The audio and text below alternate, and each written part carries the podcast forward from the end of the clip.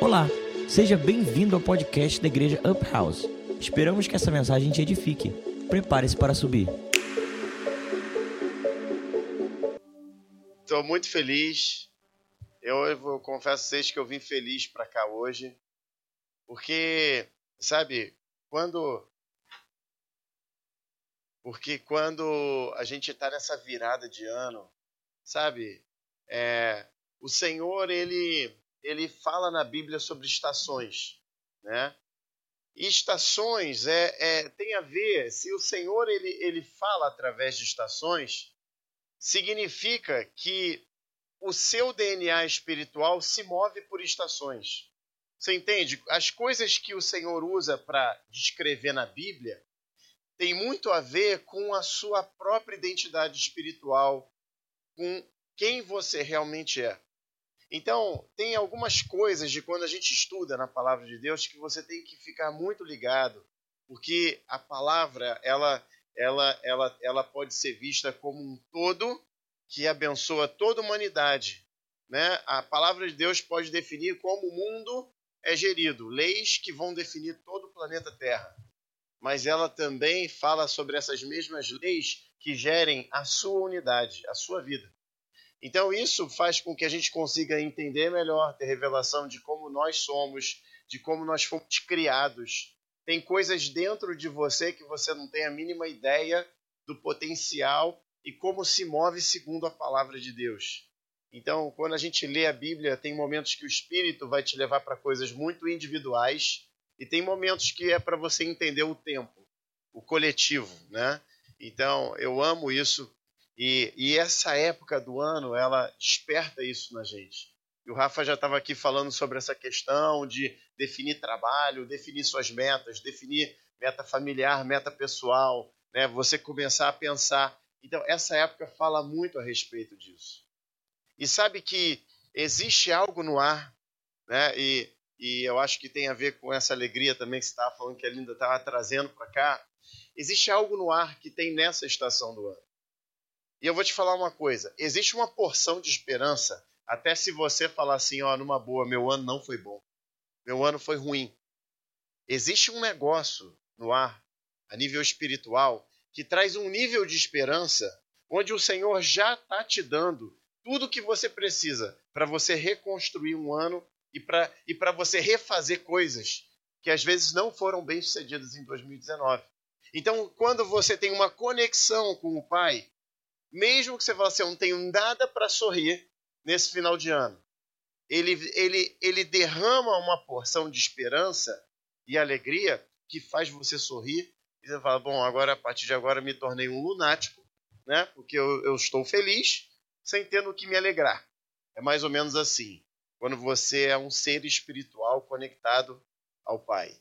Entende? Ele então, existem coisas, gente, que a gente precisa muito mergulhar para dentro da palavra de Deus, porque senão você nunca vai entender. Então tem momentos que você fala assim, cara, mas é meu momento de fundo do poço.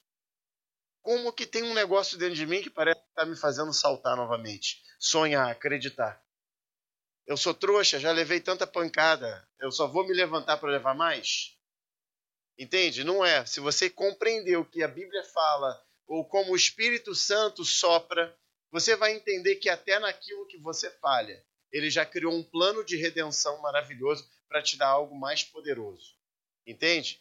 Você começa a entender como ele funciona. Ele vai pegar todos os seus erros, tudo que você fez de errado, em tudo que você foi reprovado, e ele já tem um plano de redenção. Porque o, o, o propósito dele, o compromisso dele, é te tornar na pessoa que ele definiu antes de você mesmo nascer. Que é uma história que está lá no livro da vida. Então, a cada estação que muda, mesmo naquilo que você falhou, ele já está demandando um, um, uma porção de vida dele para você já dar certo, até naquilo que você não deu. O Senhor não tem tempo para perder com o meu e o seu ressentimento. Ele não tem tempo. Sabe, tem horas que eu, numa época que eu estava muito mal na minha vida, e eu estava lá deitado na minha cama, posição fetal, padrão, né? Muito mal, não querendo falar com ninguém, me sentindo a maior vítima do planeta Terra. Né? Você achou que perdeu para mim, mas não perdeu. Eu estava me sentindo assim, né? O maior sofredor do mundo. E, e eu tô falando lá para ele todas as minhas mágoas. E aí o Senhor simplesmente me responde um negócio nada a ver. Ele me responde com um negócio que ele já tinha me mostrado numa visão, num sonho. E aí, sem brincadeira, na hora eu fiquei muito chateado. Eu falei assim, cara, tu não me escuta? Eu tô falando dos, das minhas dores e você não responde nada. Aí, quando eu falo das minhas dores, você quer falar de coisas que você planejou para mim. E aí, naquele dia que eu ainda estava ficando mais chateado ainda com Deus, eu entendi que o Senhor, ele não responde a ressentimento. Ele não se move por ferida. Ferida é uma, uma questão totalmente humana de má administração do nosso coração, que é a praga que mais te afasta da presença de Deus e do plano que você nasceu para desencadear. Todas as vezes, duas coisas, infelizmente, que ganham poder dentro de nós e que nos afastam de Deus. Chama-se pecado e ressentimento. Entende? Então, se você em algum momento se desconectou, ou você está errando feio em alguma coisa, ou você deixou de perdoar alguém, e aí começa um deserto totalmente desnecessário e o Senhor e você começa um tipo de linguajar que é totalmente diferente da linguagem do reino de Deus. E essas duas línguas não se falam. E você começa a sentir, Deus não fala mais comigo. Eu parei de sentir, eu não sei o que está acontecendo, ele se afastou de mim. Quando na verdade ele continua falando com a mesma linguagem doce de amor. Só que às vezes a linguagem doce de amor de Deus não satisfaz um desejo de vingança, um ódio, alguém que você ou uma falta de perdão, amarguras e feridas profundas que são ilusões que a gente acredita que aquilo é a verdade e aquilo não passa de uma grande mentira satânica, entende? Então, essa época do ano tem algo de redenção, de graça liberada no ar, que parece que o Senhor derrama e ele penetra mais profundo do que as suas feridas. E a voz volta mesmo quando você está fazendo tudo errado. E a esperança renasce no meio de um lugar escuro. E assim é a marca principal dessa estação do ano. Por isso que ela é maravilhosa, por isso que ela traz alegria, por isso que ela traz esperança, por isso que ela renova a nossa vida como nunca. Por isso que esse é o momento de você refazer tudo aquilo que deu certo, que não deu certo. Que o que deu certo significa que é um projeto de vida que não para de crescer. E o que não deu certo vai ser reconstruído se você obedecer e seguir a voz. Entende? Ah, mas e as consequências do pecado? E, e a, as amarguras? E toda essa, essa sujeira que eu estou lidando? O Senhor está doido para falar assim, cara, eu não tenho mais punição para você.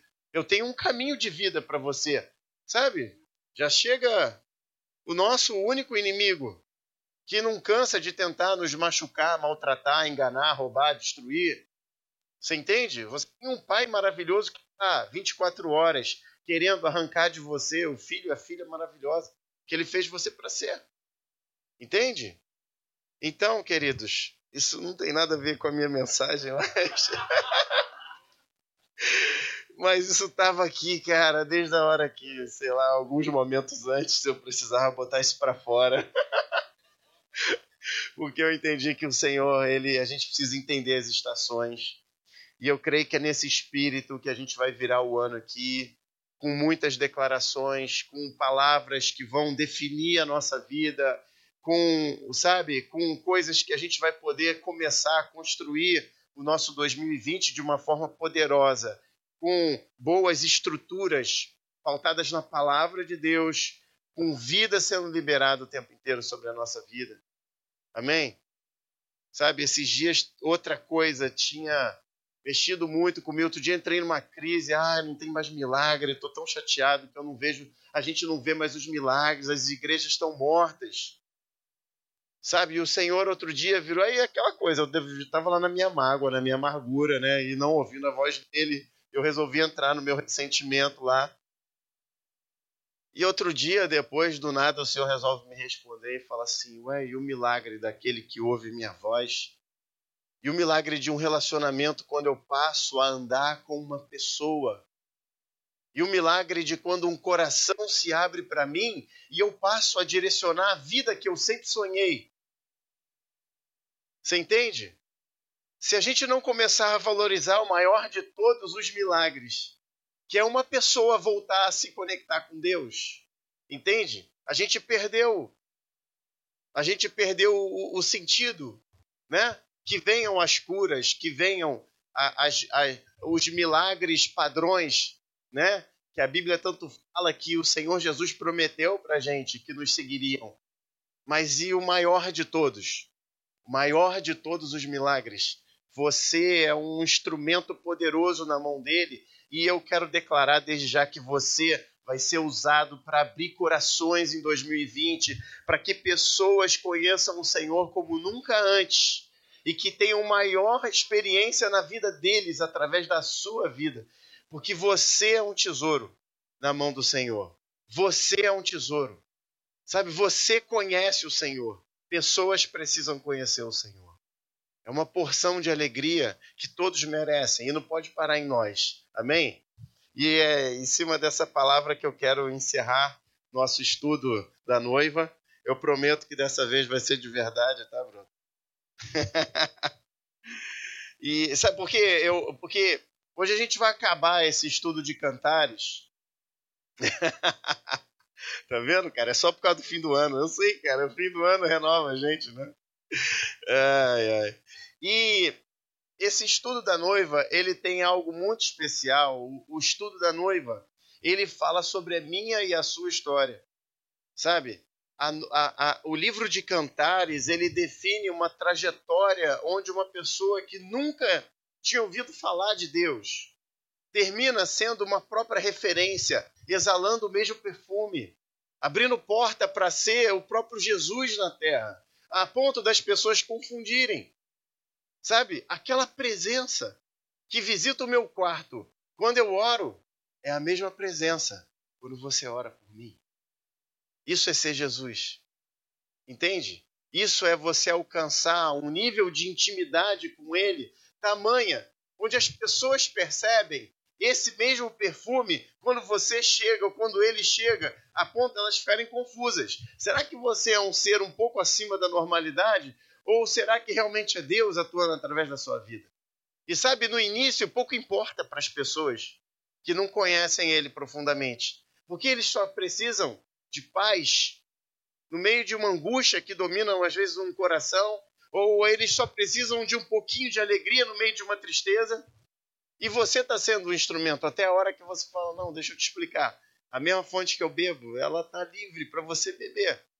Entende? Então, o livro de Cantares, ele fala muito sobre esse amadurecimento e essa reta final, essa reta final do livro, que são os últimos dois capítulos, fala já sobre a noiva madura, fala sobre o modelo de pessoa, de filho, filha de Deus, que ele nos chamou para ser. Sabe, quando a gente estava aqui de manhã, o Senhor estava colocando isso já no meu coração e falando assim: tem algo muito especial. É, é, é, sabe, é festa no céu. Quando uma pessoa reconhece o Senhor e ele se torna filho, né? É quando você autentica que você é filho, filha de Deus. Mas existe algo que pode sair de dentro de você que um filho e uma filha não podem dar ao Senhor. Só a noiva. É um nível de maturidade, é um nível de entrega, é um, é, um, é, um, é um perfume, é um nível de fruto do seu interior que agrada tanto o coração do Senhor, que não tem nada nessa terra mais importante do que o que você pode exalar para Ele. Então a gente está falando de um nível de relacionamento que só amadurece, que começa imaturozinho, você falando, poxa, é tão bom saber, eu tenho um Pai no céu, e você vê a mão de Deus se movendo, sabe? Como o Rafael estava falando aqui sobre finanças. Finanças é um, é um território maravilhoso para o Senhor se mostrar, porque é uma realidade que a maioria de nós vive, é onde aperta teu calo, é onde a tua vida natural, né? Às vezes quando você mais clama, né? Quando às vezes não é o problema em casa ou na família e tal, às vezes está passando por situações difíceis. Então, você ter experiências com Deus, a vida financeira acaba que é um lugar onde muitos já tiveram grandes experiências com Deus também. Apesar do, meu, do maior milagre que o Senhor fez na minha vida, foi me transformar de uma pessoa infeliz numa pessoa feliz. Esse é o meu maior tesouro. Eu não tenho, isso nem chama muita atenção, mas é o meu maior testemunho de vida. É, eu poder dizer, e eu, eu vejo isso, que é, quando eu vejo as pessoas perseguindo fama, perseguindo dinheiro, perseguindo prazeres, você vê que na verdade todo mundo tem o mesmo desejo, eu desejo ser amado, eu desejo ser feliz. Então é o mundo que eu vivo é natural, então eu quero ter dinheiro para comprar tudo, porque se eu comprar tudo eu acho que vou ser feliz. Né? Então você começa com as ilusões se perde no meio dos, do, do, dos valores ou dos propósitos, aí bate com a cara na parede, descobre que nem tudo, né, as coisas naturais não vão te trazer felicidade que permanece. Né? Então você começa a querer, então qual é a fonte da minha felicidade? Na verdade, a Bíblia diz que a única fonte de felicidade plena é quando o Senhor ele preenche um buraco. E você é um ser espiritual, Deus é um ser espiritual, e só ele preenche esse lugar. Então você começa a descobrir que é possível você ter uma vida com ele e é possível ser feliz.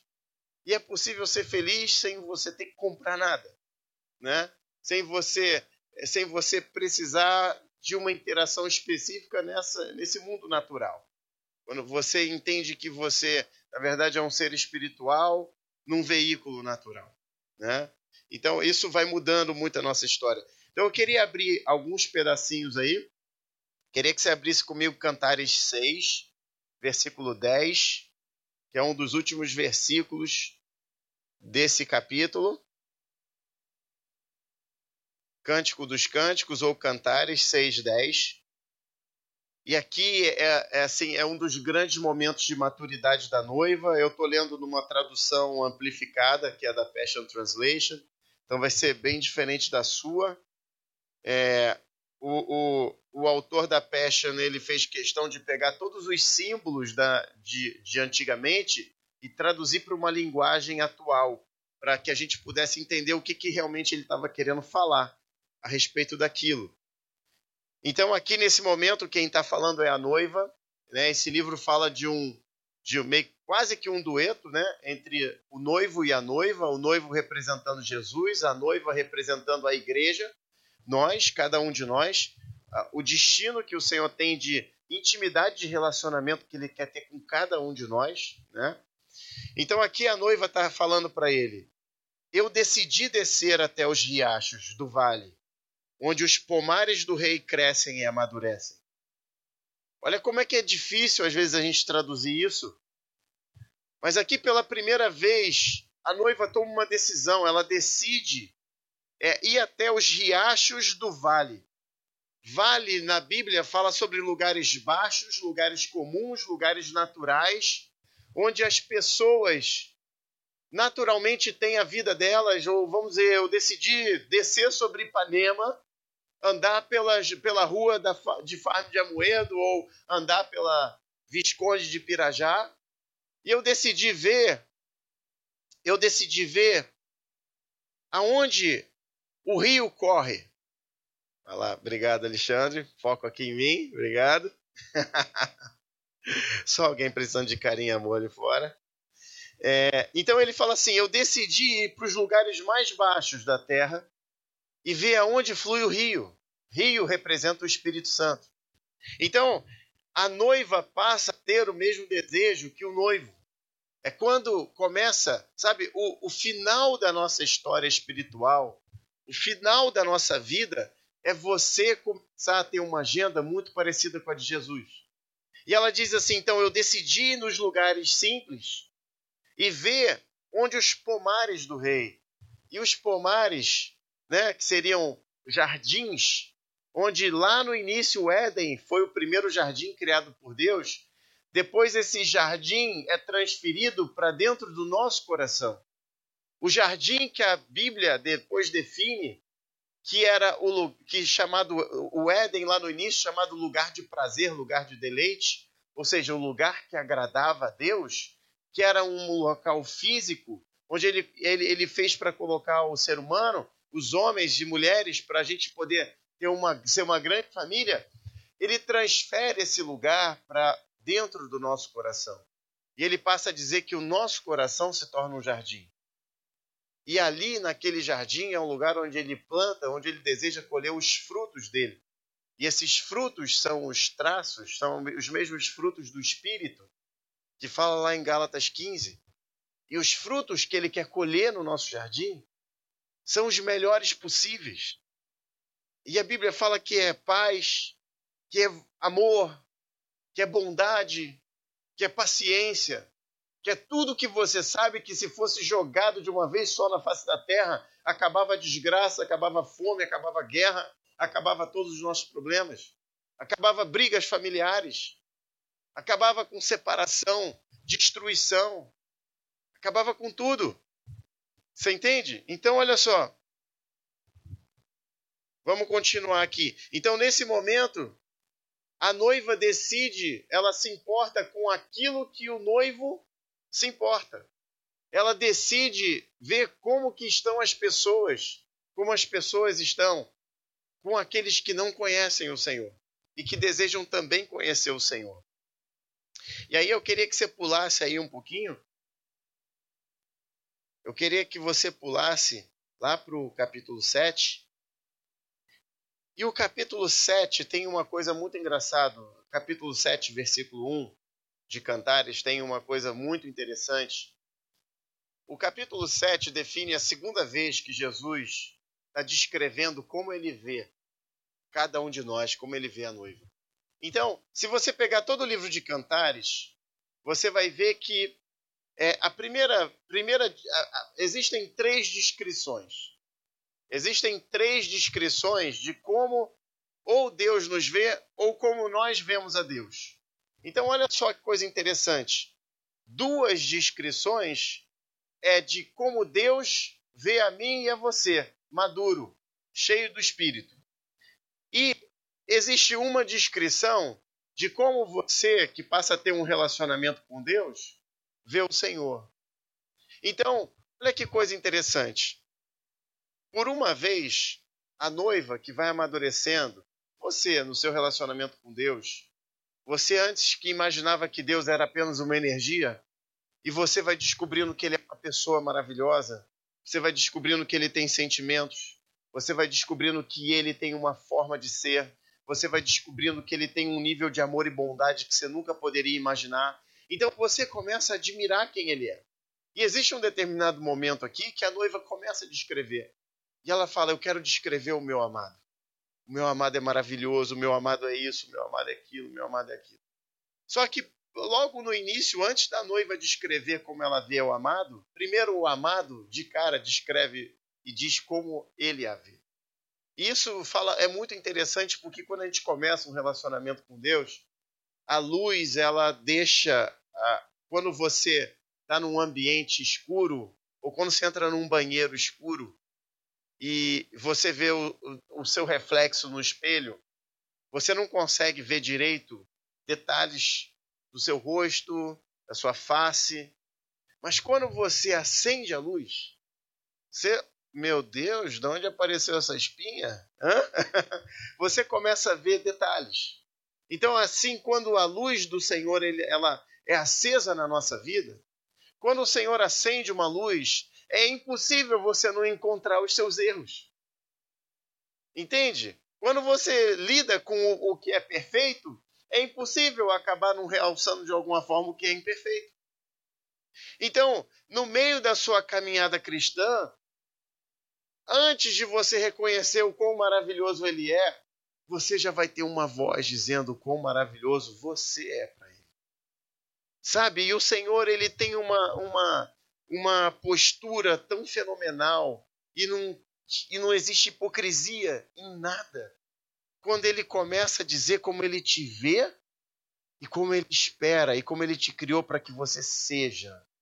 Sabe, e essa questão de tempo que a gente se perde muitas vezes na nossa vida, para ele é uma coisa tão simples e nem existe para um ser que é eterno. Ele respeita o tempo. Mas ele não vive simplesmente pelo nosso tempo. Entende? Então, quando o Senhor ele começa a andar com você e você com ele, ele começa a dizer quem você é profeticamente, ele começa a falar sobre qualidades que você nem imaginaria que você poderia ter. Ele começa a levantar você e dizer como você é importante para ele. Ele vê qualidades em você que talvez você nunca enxergou.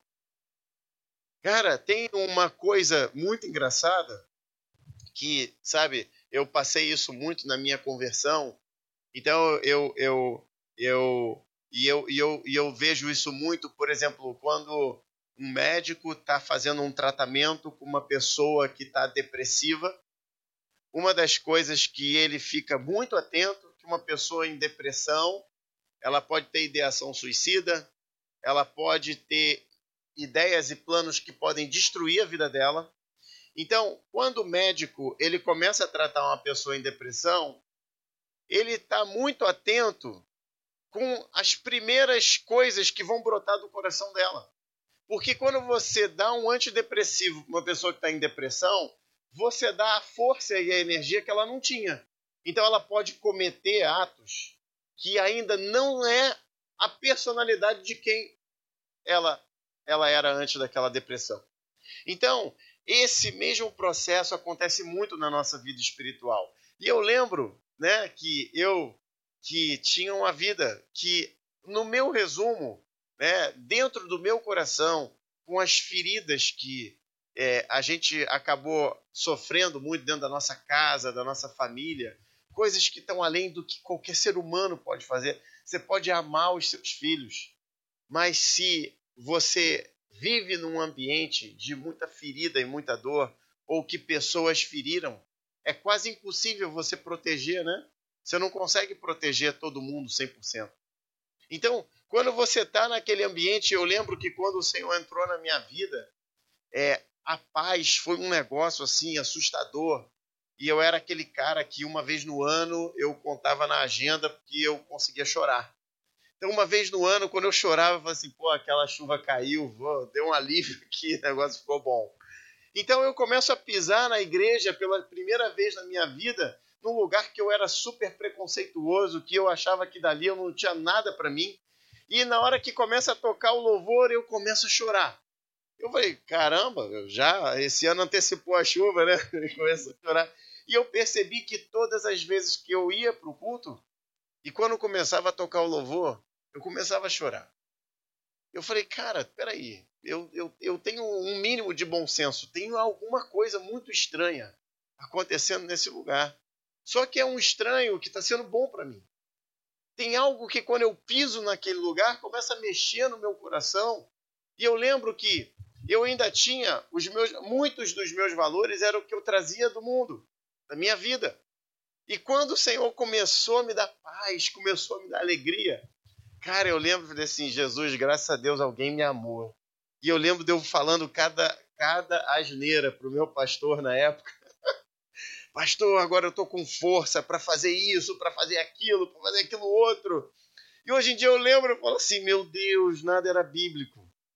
E como que ele não surtou, né? Tipo assim, cala a boca, moleque. Você tá fazendo tudo errado, só me obedece, cara.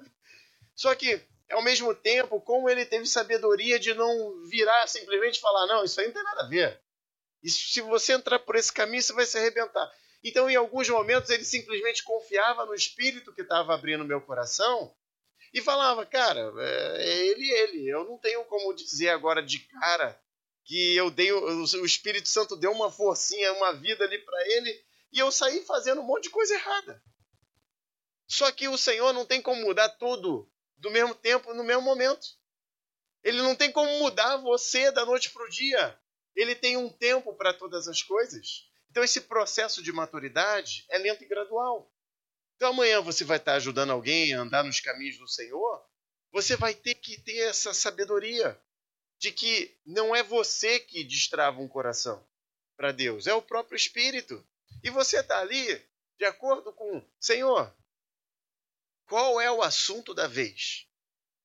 E eu só vou tratar o assunto com essa pessoa naquilo que você está tratando. Então, se ela fazia dez coisas erradas e o Senhor está tratando uma coisa errada, é nessa que eu vou focar. Porque o Espírito está jogando vida aqui. Esquece as outras nove. O Senhor tem um processo de transformação. E Ele ama isso. E sabe de uma coisa? Nós que andamos com o Senhor, você no fundo sabe.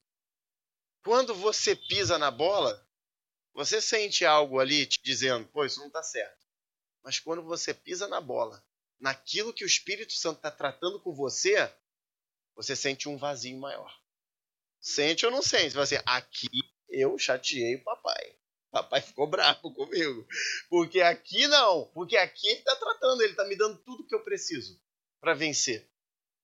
Então a, a, grande reprovação de quem está caminhando com o Senhor tem muito a ver naquela área que ele está tratando com você.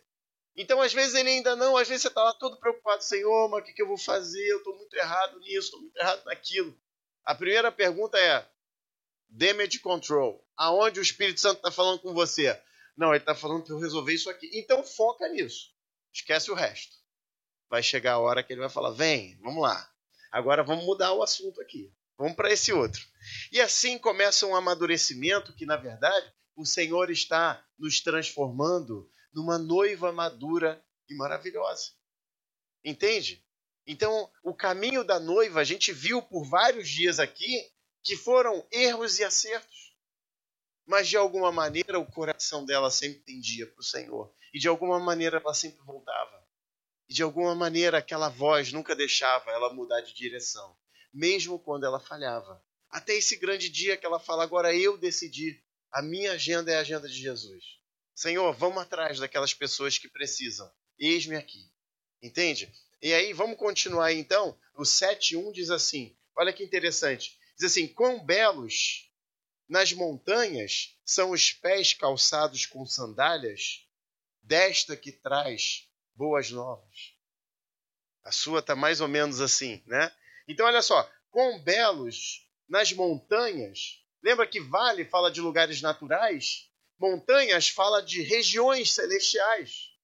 Então ele diz assim: quão belo é os pés daqueles que entenderam o chamado de ter intimidade com o Senhor, mas também ter tempo de vida para se dedicar a alguém que precisa, como um dia você precisou. Como o Senhor te transporta para as regiões celestiais de Efésios 2, como ele te dá autoridade e como é bonito, como é belo aquela pessoa que para um pouco da vida dela e ela não vive só para ela mesma, ela vive para abençoar alguém. Como é belo os pés daqueles que são colocados em autoridade nas regiões celestiais, porque agora eles têm interesse de levar, de usando as sandálias do evangelho da paz, eles têm desejo de levar paz para corações que não têm paz. A maturidade da noiva faz com que você enxergue coração de pessoas, sofrimento de pessoas que você passava desapercebido. Sabe, o amadurecimento faz você enxergar uma pessoa como o Senhor vê. O amadurecimento faz a sua vida não ser completa quando tem dores de pessoas próximas de você que você sabe que não estão bem resolvidas. Quando você fala, tem algo a mais que o Senhor quer de mim, para eu poder viver essa vida. E essa vida não pode ser plena só porque eu conquistei coisas, só porque eu alcancei posições. Essa vida ela vai ter um sentido a mais quando eu me envolver e levar e conduzir pessoas para Jesus, para receber a mesma paz que eu um dia recebi. Entende? E aí você fala assim, cara, mas numa boa, eu sou mó egoísta. Eu não estou nem aí para ninguém. Eu não sei nem resolver minha vida. Mas lembra que isso não é um processo? Lembra que isso vai começar você aprendendo a ter intimidade com o Senhor? Lembra que é a própria presença dele que vai um dia desenvolvendo isso em você? Isso vai começar nas pequenas coisas. Ontem à noite, a gente estava saindo de um lugar, deixando um lugar que a gente estava é, descansando, um apartamento, e foi muito engraçado. Eu estava tomando banho e eu fiquei com uma impressão, né? E eu, eu fiquei com a impressão, porque eu não estava pensando na pessoa, e na hora que a gente entrou lá no apartamento, a, pessoa que faz a faxina recebeu a gente, entregou a chave e tal, e no último dia ela vem para fazer a faxina e recebe de volta a chave. E a gente entregou o apartamento. E aí, na hora que eu estava tomando banho ontem, é, eu vi o Senhor, eu fiquei com a impressão de ouvir o Senhor falando assim para mim: dá 50 reais para ela e agradece a ela e ora por ela e abençoa ela. E, e aí foi muito, foi muito especial porque eu, você, quando ouve uma coisa assim, você já fica pensando, cara, e aí vai acontecer um negócio muito doido, espiritual, muito bom e tal, não sei o quê. E aí hoje de manhã, aquela correria com uma mala e não sei o que, não sei o que lá, eu falei, tirei lá os 50 reais e falei, olha aqui, ó, quero te dizer, quero te agradecer pelo seu serviço e te dar essa gratificação, mas eu quero que você saiba que o Senhor mandou te dar. Ela falou, ai, obrigado, também sou de Deus e tal. E aí a gente pode fazer uma oração por você, e aí oramos por ela e tal. Eu não, nesse caso, eu não sei o que, que essa semente gerou no coração dela. A gente não teve tempo para ficar conversando. Ela não chorou, o espírito não desceu, ela não caiu estribuchada no chão. Não houve nada muito diferente. Mas, cara, o meu coração recebeu uma paz, tipo assim. Obrigado, filho. Você fez exatamente o que eu pedi para você fazer a paz que saiu comigo daquele lugar, sabe, de dever cumprido. Você imagina se o Senhor dá pequenos, pequenas tarefas que a gente pode tornar essa vida melhor, a vida das pessoas melhor, pequenas coisinhas, sabe, que o Senhor pode virar para você e falar assim: cara, hoje você vai atravessar uma pessoa na tua frente e eu quero que você chegue para ela, diga que eu a amo e eu quero que você dê um abraço nela e que ela não está sozinha. Você imagina que você pode estar abraçando uma pessoa que está num caminho de desgraça? Sabe, uma palavra que sai da tua boca, como pode mudar a direção? Como pode mudar destino? Você é um transformador de destino. Amém? Então, por isso é quão belo é os seus pés quando você começa a, a permitir que o Espírito, sabe, fale e que, sabe, aquela que, que, é, que que, que a igreja possa ouvir, sabe? Aquilo que o Espírito tem para dizer. Entende? E ele tem coisas tão simples para falar. Sabe? O que ele pede para a gente não é mirabolante. Um dia vai ser, eu creio, em nome de Jesus. Você vai estar tá guerreando para ganhar nações. Entende? Mas vai começar com pequenas coisas. E o seu dia a dia, a maior parte são de pequenas coisas. Se você conversar com um grande homem, mulher de Deus, como, como é que você chegou aqui? E ele vai falar, ou ela vai falar, que as coisas mais importantes são as pequenas. Mantendo uma posição, um relacionamento que não vale a pena abrir mão, andando com o Senhor. Entende? Então são decisões, é uma decisão que você fala assim: minha vida não vai ser vivida só para mim. Eu decido abrir o meu coração e a minha agenda, o meu tempo. Eu abro mão, o Senhor pode me usar. Coloca pessoas na minha vida. Entende? Eu canso de dar esse exemplo, acho que o Rafael já está até cansado. Eu falei, Senhor, eu quero muito atender pessoas, Senhor. Eu sempre implico com ele com isso, né? Ai, meu Deus. Cara, eu vou estar tá velho, já tá meio velho, mas vou estar tá velho aqui falando essa história aí, cara. Pode ser que eu aumente, ficar mais velho eu vou aumentar, com certeza. e eu tava lá, Senhor, manda alguém, eu quero atender uma pessoa, Senhor, manda uma, uma vida para mim e tal, não sei o quê. E aí um dia, né, o meu pastor virou e falou assim, ó, oh, você podia atender o Rafael, o cara tá chegando aí na igreja. aí um dia cheguei todo feliz lá. E aí, Rafael, cara, a gente podia bater um papo e tal. Ele, ah, beleza, beleza, beleza. Tipo assim, valeu, valeu. Eu tô ali, ó, focado na fila do pastor lá. Você não, cara. Fala sério, né? E aí, depois, outro dia de novo, né? E aí, acho que o pastor já sabia que eu tava querendo atender ele, já deve dobradinha, cara. Dobradinha, essa máfia dentro de igreja é um perigo. Aí, acho que o pastor já falou assim: não, tô sem horário na agenda e tal. Ele tava meio bravo, né? Um dia eu falei: cara, vamos lá, vamos marcar um horário aí pra gente conversar e tal. Falei, cara, é, o pastor não me atende? Vai você mesmo. Moleque. Então, agora o que que acontece? O cara prospera vem sempre uma pérolazinha lá da, da, da coroa dele. tá vendo? Esse negócio é pirâmide, tá? Você que. É, um pouquinho de ganância faz bem pro reino de Deus.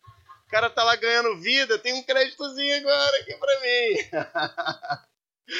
Crédito que a gente um dia vai poder colocar nossa coroa aos pés de Jesus. Entende? Falar para ele, mas pai, tudo que na verdade eu queria era te amar e te conhecer e estar com você. Não importa mais quantas vidas eu ganhei, não importa mais grandes coisas que eu fiz, ou, ou coisas que eu dediquei, ou quanto eu dei. Quero estar contigo na tua presença. Mas esse galardão, a Bíblia diz que de alguma forma vai definir posições que a gente vai ter na eternidade. Então vale a pena. Entende? Vale a pena a gente dizer sim, eu quero, eu quero amadurecer. Eu quero ser a noiva. Cara, você imagina a gente terminar o ano de 2020 e aparecer 10 noivas a mais no nosso meio. Cara, eu vou ser muito abençoado. Eu quero andar ano que vem, no mínimo, do lado de 10 pessoas muito ungidas dentro dessa igreja. Pessoas que eu vou chegar perto ou eu vou cair duro se eu tiver meio meio mal, entendeu? Aí você ora por mim, expulsa três demônios, entendeu? me liberta, me bota de novo no caminho, entendeu? Ou eu vou já começar a chorar, babar tua blusa. Cara, eu sinto tanto amor quando eu tô com você. Cara, eu tô doido pra babar a blusa ainda dos 10, entendeu? Você imagina, 10 noivas aqui dentro vai fazer um estardalhaço. Vai fazer uma bomba espiritual. E é isso que o Senhor quer de nós. É que a gente, o nosso coração permita ele possa manifestar tudo que ele tem. Sabe que os ressentimentos parem de definir um futuro sombrio na nossa vida. Que as dores, que o abandono, que as feridas, que as mágoas parem de ditar quem você é, entendeu? Porque elas não definem quem você é. Entendeu? Só tem um cara que define quem você é, que é o Senhor dentro de você, arrancando uma identidade maravilhosa que tem tudo a ver com a, com a noiva aqui, para alguém olhar, você passar na rua e falar: tá vendo aquele ali? Quão belo é quando chega perto de mim.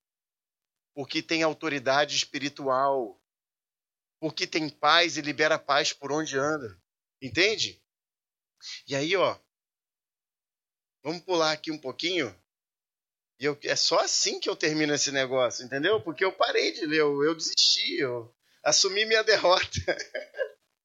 Aí depois você dá um jeito aí, eu vou mandar o estudo, vocês leem, tá? Eu quero que você pule muito aí, porque eu tô numa rixa pessoal ali com o Thales, e que ele acha que eu não vou terminar. Mas eu vou terminar. Pô, cara, eu tenho que limpar meu coração, cara. Ai, ai. Mentira, você tá me inspirando. Eu preciso fechar isso em 2019. Vamos lá, ó. Aqui, ó. E aí vamos pro capítulo 8 que esse capítulo 8, que é o último capítulo, ele termina Cantares de uma forma maravilhosa. E ele começa assim, eu vou ler nessa tradução aqui que não tem nada a ver com a sua, mas você vai ver algumas similaridades. Diz assim: a noiva começa falando para Jesus, você maduro falando para Jesus, se eu pudesse mostrar a todos esse desejo apaixonado que tenho por você, se eu pudesse expressá-lo completamente, não importa quem estivesse me observando, sem vergonha ou embaraçamento. Sabe, imagina você livre, falando assim, gente, olha só, alguém perguntando assim, cara, qual é a tua religião? E você falando assim, cara, até hoje eu não descobri ao certo qual é a minha religião, mas eu amo Jesus, cara. Você entende? A gente precisa quebrar padrão e definir, cara, o que, que me define é o meu relacionamento com Ele. Até porque se eu só entro aqui. Sabe que às vezes eu estou cantando uns louvores aqui? Eu falo assim, hum, tô suando um hipócrita, cara. Porque eu não estou sentindo esse negócio que estou cantando. E aí eu começo a falar assim, mas Senhor, mas eu desejo. Mas eu quero. Você me ensina. Sabe, eu não entrei aqui te amando muito, não, mas eu sem você, eu tô achando que eu vivo. Mas eu quero, Senhor, eu sem você. Como é que é? Porque sem você, eu não vivo. Até o meu último. Ah, Senhor, me leva para esse lugar. Até meu último suspiro eu quero. Sabe, eu estou vivendo independente demais. Eu não quero isso para mim.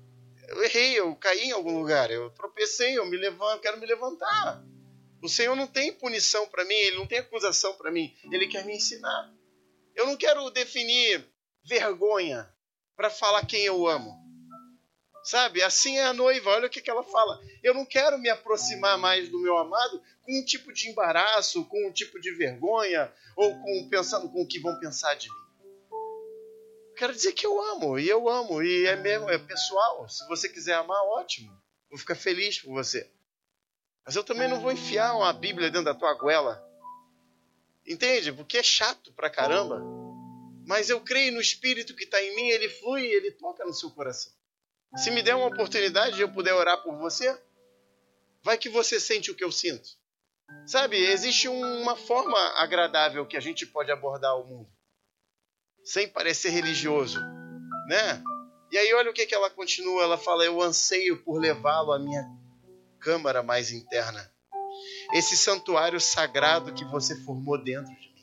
Porque quando a noiva aqui está dizendo vamos para as recâmaras, ela sabe que é um lugar, isso na verdade é um lugar que criou, que só você, na sua intimidade, no seu ambiente de adoração, na sua casa, no seu quarto, é um momento seu e do Senhor. E sabe, a noiva ela tem desejo de entrar nesse lugar e nessa intimidade o dia inteiro. Ó, oh, para que eu possa carregá-lo dentro de mim. Eu lhe daria o vinho temperado do meu amor, esse copo cheio de felicidade que compartilhamos. Cara, porque a presença, quando ela chega e ela se estabelece, é um nível de alegria que você nunca experimentou na sua vida, né? Nós o beberíamos completamente até que a sua mão esquerda embale minha cabeça, enquanto sua mão direita me segure de perto. Estamos descansando nesse amor.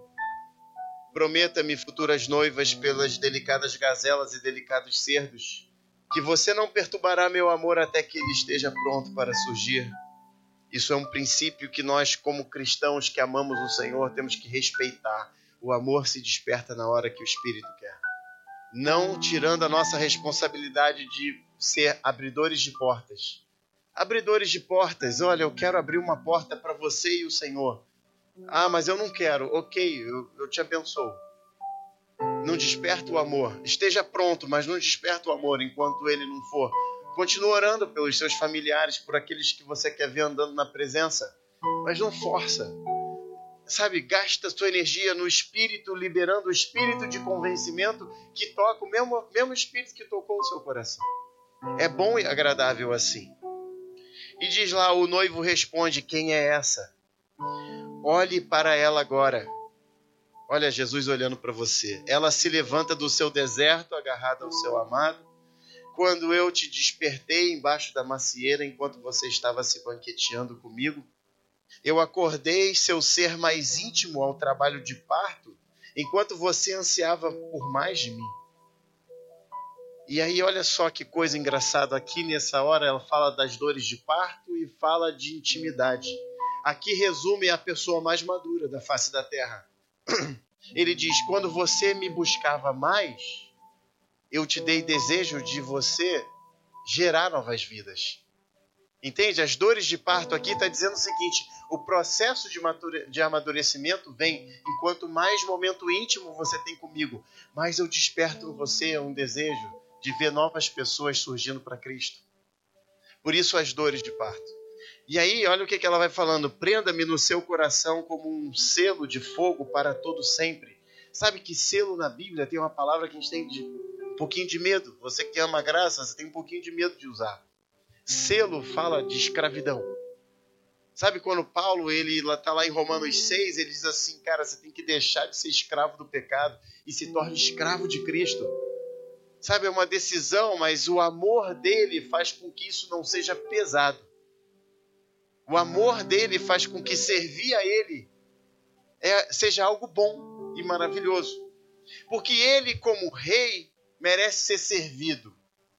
Mesmo contrário à minha vontade, eu deveria, se eu estou no reino dele, rei é assim. Eu não, se eu falar, eu não reconheço você, rei, eu sou preso e antigamente ia ser enviado para forca.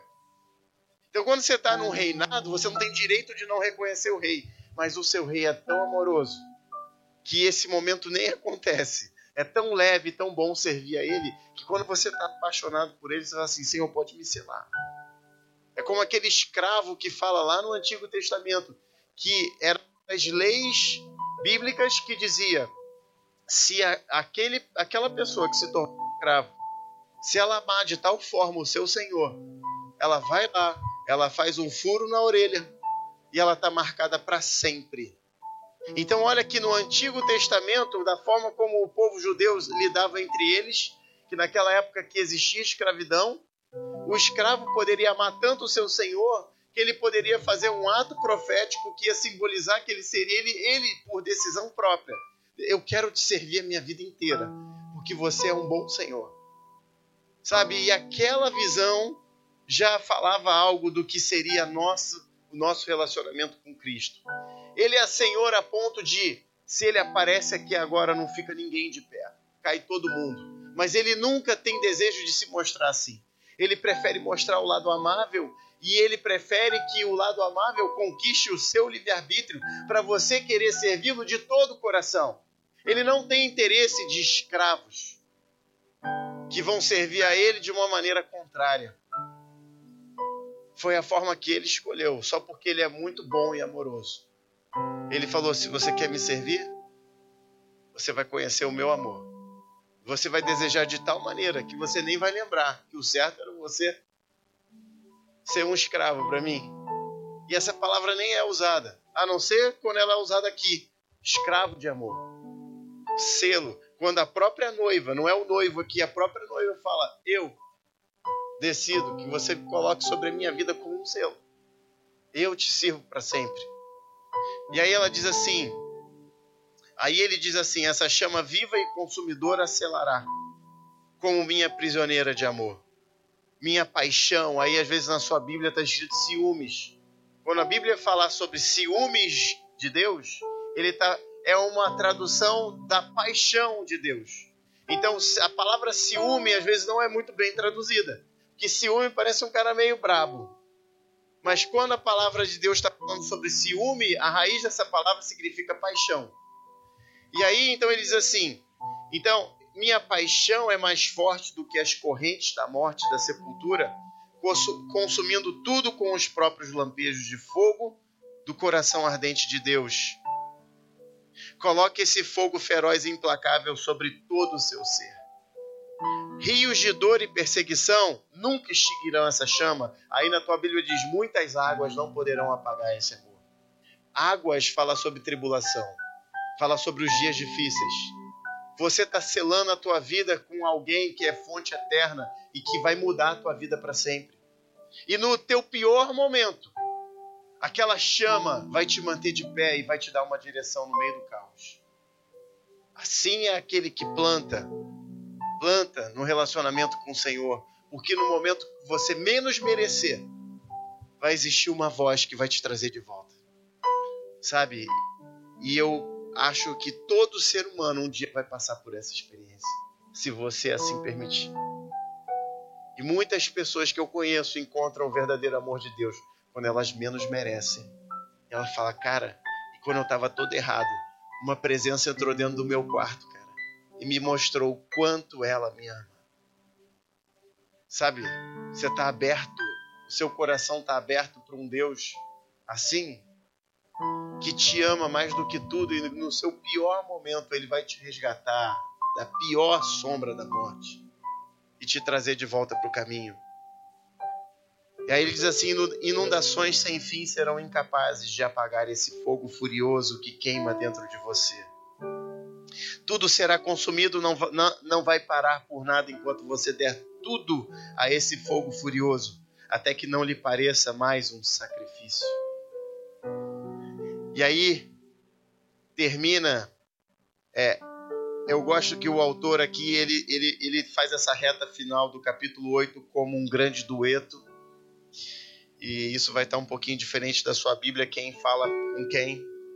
Mas termina assim: a noiva diz: Meus irmãos, no caso, em Cristo, me disseram quando eu era jovem, nossa irmã é tão imatura. E aqui ela faz, sabe, é o último capítulo ela faz um grande balancete da vida espiritual dela, sabe? É você maduro daqui a uns anos, daqui a uns meses, e você vai olhar para trás e vai falar assim: meu Deus, meus irmãos falavam que eu era tão imatura, e eles falavam como a gente vai proteger ela até o dia do casamento, ou seja, até que ela conhecesse o noivo. Como que a gente vai guardar ela que é tão sensível, tão delicada?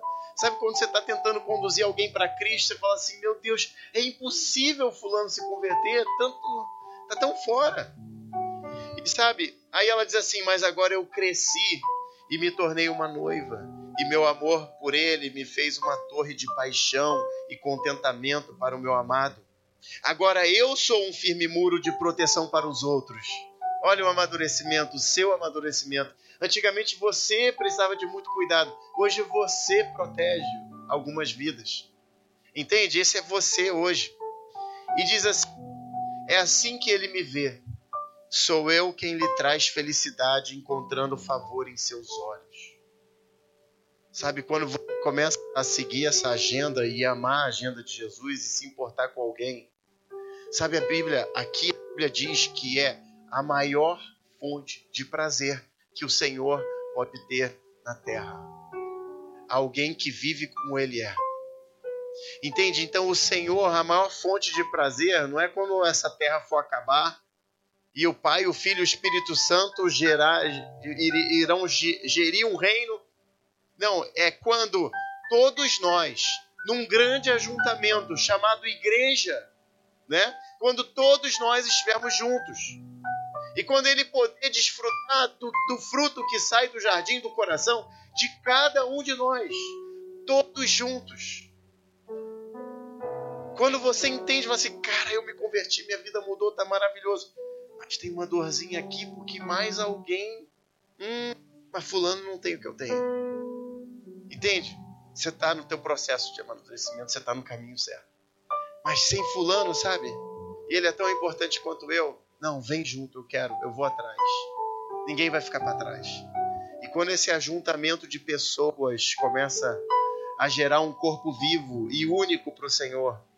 Então, olha o amadurecimento perfeito da noiva: é intimidade com Deus, desejo em trazer vidas comigo valorizando o agrupamento de pessoas, a igreja. Você começa a entender o plano de, de Jesus aqui na terra. Formar uma igreja saudável, de um grupo de pessoas que estão em processo de intimidade e amadurecimento com Cristo, construindo algo sólido e poderoso.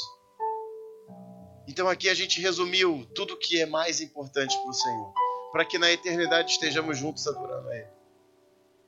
Entende? Então isso passa a definir nosso princípio de vida. E os últimos versículos para eu poder encerrar aqui, que são lindos e maravilhosos, são os últimos dois versículos, na verdade é praticamente o último.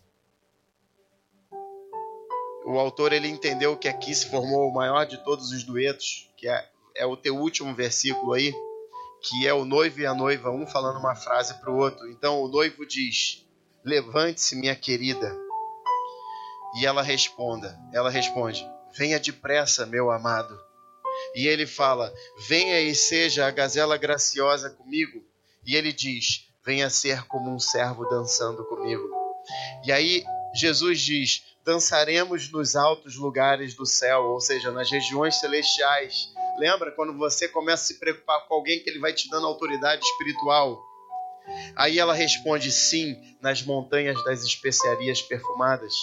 E ele diz: Para sempre estaremos unidos como um. E aqui termina a maior, o maior plano de todos, que é nós termos a igreja ter uma grande unidade com ele. Amém? Quero te convidar a você ficar de pé.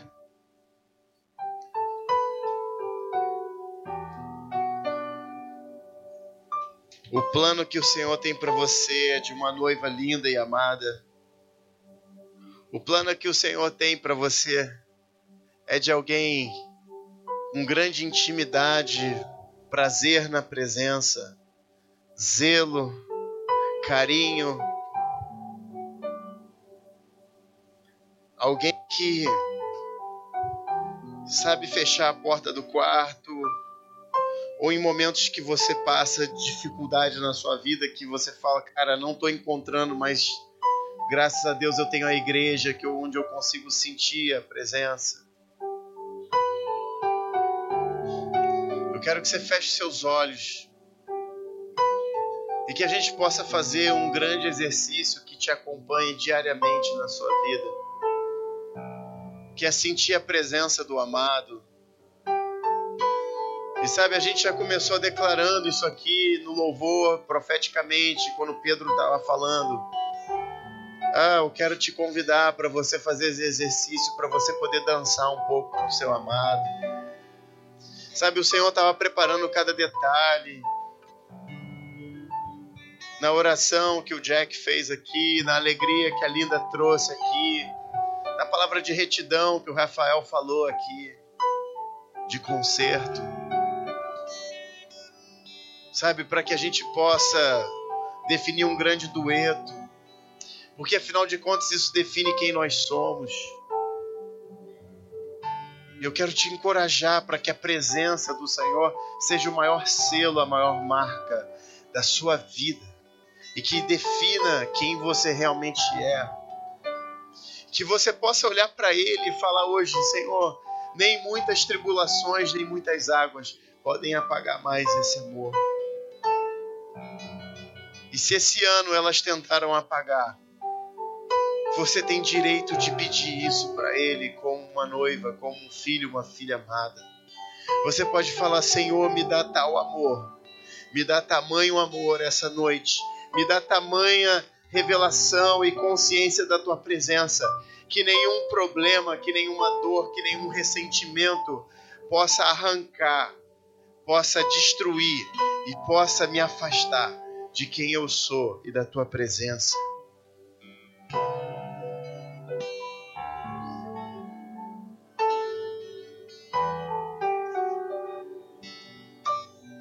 Eu queria eu queria declarar isso sobre a sua vida.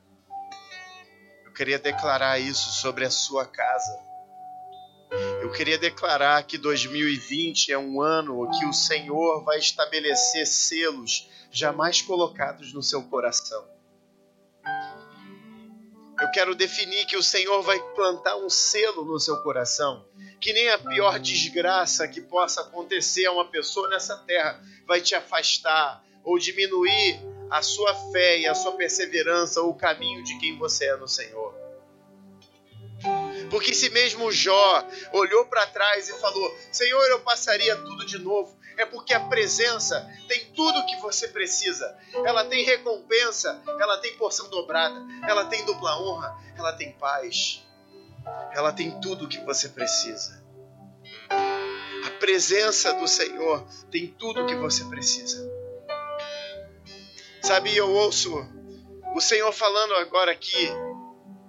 Eu ouço o Senhor falando: para de me procurar em coisas vazias que estão lá fora Apenas feche a porta do seu quarto. Feche seus olhos e me procura dentro de você. E é ali que você vai me encontrar. Para de procurar nas coisas vazias.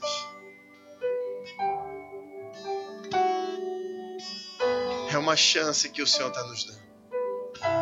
Para de, de procurar o Senhor em acúmulo de riqueza para de procurar o Senhor em jornadas de trabalho loucas e, e malucas de 12, 14 horas. Para de procurar o Senhor em relacionamentos vazios. Para de procurar o Senhor em pessoas que te rejeitaram.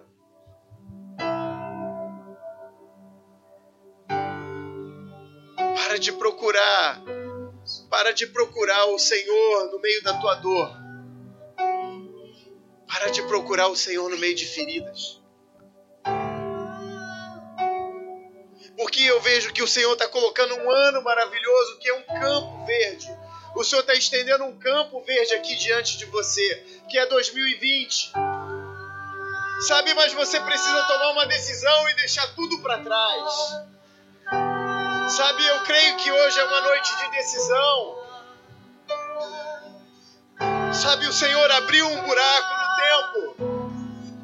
E se você deixar amargura e dores para trás, você pode conquistar coisas grandes e poderosas. os planos que Ele fez para 2020, que você não tem nem noção das coisas grandes aonde Ele quer te plantar. Mas deixe o Senhor descer em retidão aqui essa noite. Deixe Ele descer com o prumo que define verdade e mentira, que define santidade e pecado. Toma uma decisão essa noite porque eu creio que essa noite é noite de decisão. Sabe, eu ouço o Senhor falando a mesma frase que ele falou. Para quando ele visitava um rei, um profeta antes da morte, e falava: arruma a tua casa, porque eu tô te levando Sabe, só que a morte que o Senhor está declarando aqui essa noite é morte da carne, é morte de uma vida que não te pertence mais. E o Senhor está te visitando aqui essa noite falando: arruma a tua casa, porque vai ter morte aqui morte da velha criatura. Porque o Senhor quer matar de vez o velho homem, a velha mulher que mais uma vez tem dificultado o teu caminho diante do Senhor. Sabe, o Senhor desce em retidão aqui essa noite. A justiça dele está descendo aqui essa noite. E sabe, ele define muito bem o que é certo e o que é errado. Sabe, o, o que você sente no seu coração é suficiente. Mas ele vai te pesar para algumas coisas porque Ele quer arrancar alguns pesos da sua vida. E Ele quer definir um caminho de vida e vida eterna. É, vamos adorar. Vamos declarar quem, quem Ele é para nós. Como noiva, nós te adoramos aqui essa noite. Te adoramos, te adoramos, te adoramos. Te adoramos, te adoramos. Ele tem ciúmes de mim. É quem ele é. O teu amor é como um furacão e eu me rendo ao vento de sua misericórdia. Declara isso para ele, declara isso para ele. Repente não vejo mais minhas ações, eu só vejo a glória. É, não tem mais dores. Percebo quão Não tem mais maravilhoso nada que vai te ele deixar é olhando para trás.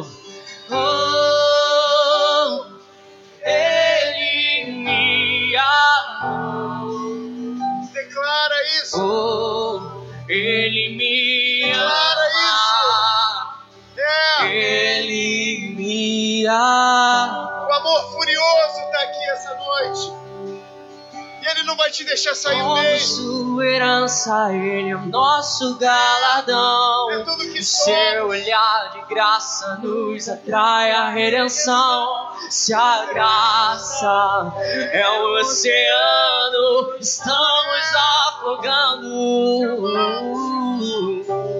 Somos, somos sua herança, ele é o nosso galardão. O seu olhar de graça nos atrai a redenção. Se a graça é o oceano, estamos afogando.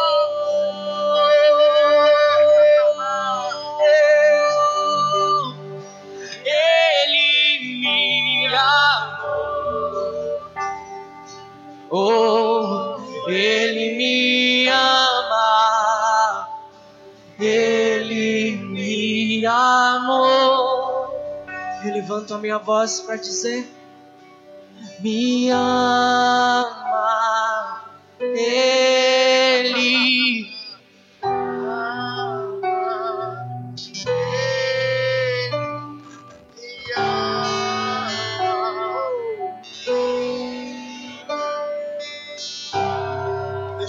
te inundar com uma chuva de alegria e esperança. É. Existe uma chuva, uma chuva de esperança essa noite. Deixa ele arrancando aquilo que te prendeu, aquilo que não deixou você florescer.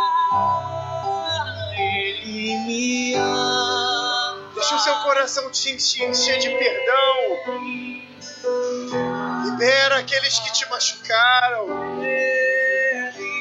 Libera aquilo que prendeu a tua vida.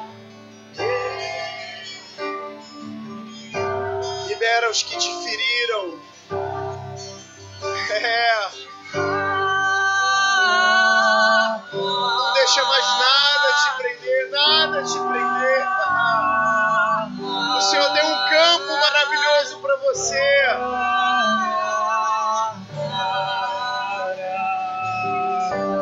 Eu quero declarar palavras proféticas fluindo desse lugar. Se você tiver uma palavra para alguém, libera essa noite. Se você precisa dela, receba do alto. O Senhor quer te visitar com cura. Ele quer desprender pesos, amarguras. É. Ele te visitar. alma, glória ao Santo, minha alma. O Senhor quer que você vire 2020 limpo, puro de coração. Purifica o seu coração. Limpa as suas mãos. Porque bem-aventurados os puros de coração, porque eles verão a Deus. E o Senhor tem grande, uma grande caminhada para caminhar com você em 2020. Puro, limpo, vivo.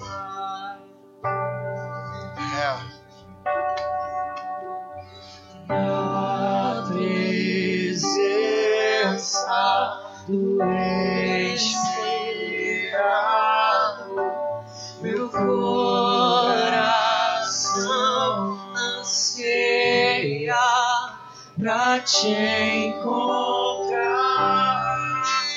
pra te encontrar, pra te encontrar te encontrar, pra te encontrar, pra te encontrar, pra te encontrar. Eu pedi o Senhor desligando alguém de uma amargura de relacionamento que você carrega há anos. O Senhor está desligando você dessa amargura que te acorrentou e te fez sofrer. O Senhor está hoje pronto para cortar as suas cadeias. O Senhor está quebrando correntes. E o Senhor está te dando toda a capacidade para você perdoar. Eu vejo que o Senhor está te desligando de feridas que você carrega há anos dentro da tua família. Você tem pedido isso para Ele, você tem achado que isso tem sido maior do que você. Mas chegou o dia que o Senhor está desligando você. E Ele está renovando o seu coração. Um momento para que você possa olhar de novo para o alto e não mais para baixo. E ter um encontro verdadeiro com Ele. E um 2020 maravilhoso. que eu quero refazer a pergunta que o Rafael fez aqui. Que você tem roubado a Deus? E quais são as amarguras? Sabe quando você carrega amargura, você rouba a Ele. Você rouba a alegria, a paz e os grandes planos que Ele quer fazer na tua vida. O que você tem roubado Deus? Devolve de uma vez por todas. Devolve mágoa devolve dores, devolve decepção, devolve angústia, devolve sofrimento, devolve aquilo que tem trazido morte sobre você. Ele te comprou. E o seu interior é um jardim que vai dar grandes frutos, frutos maravilhosos para ele.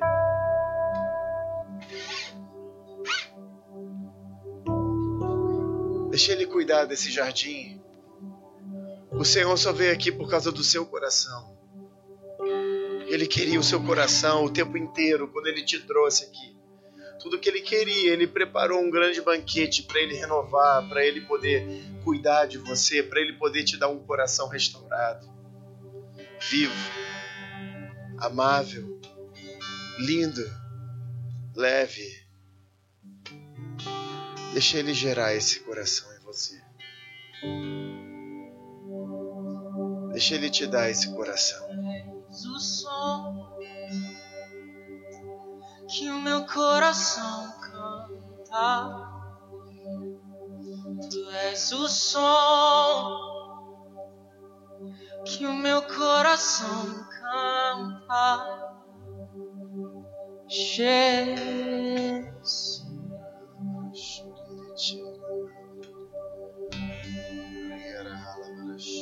Jesus.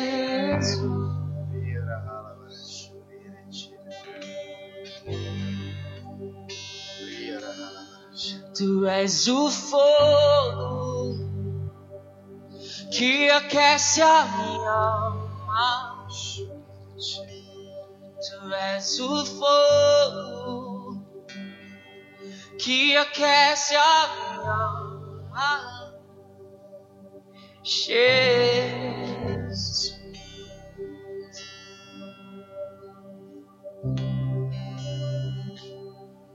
Jesus.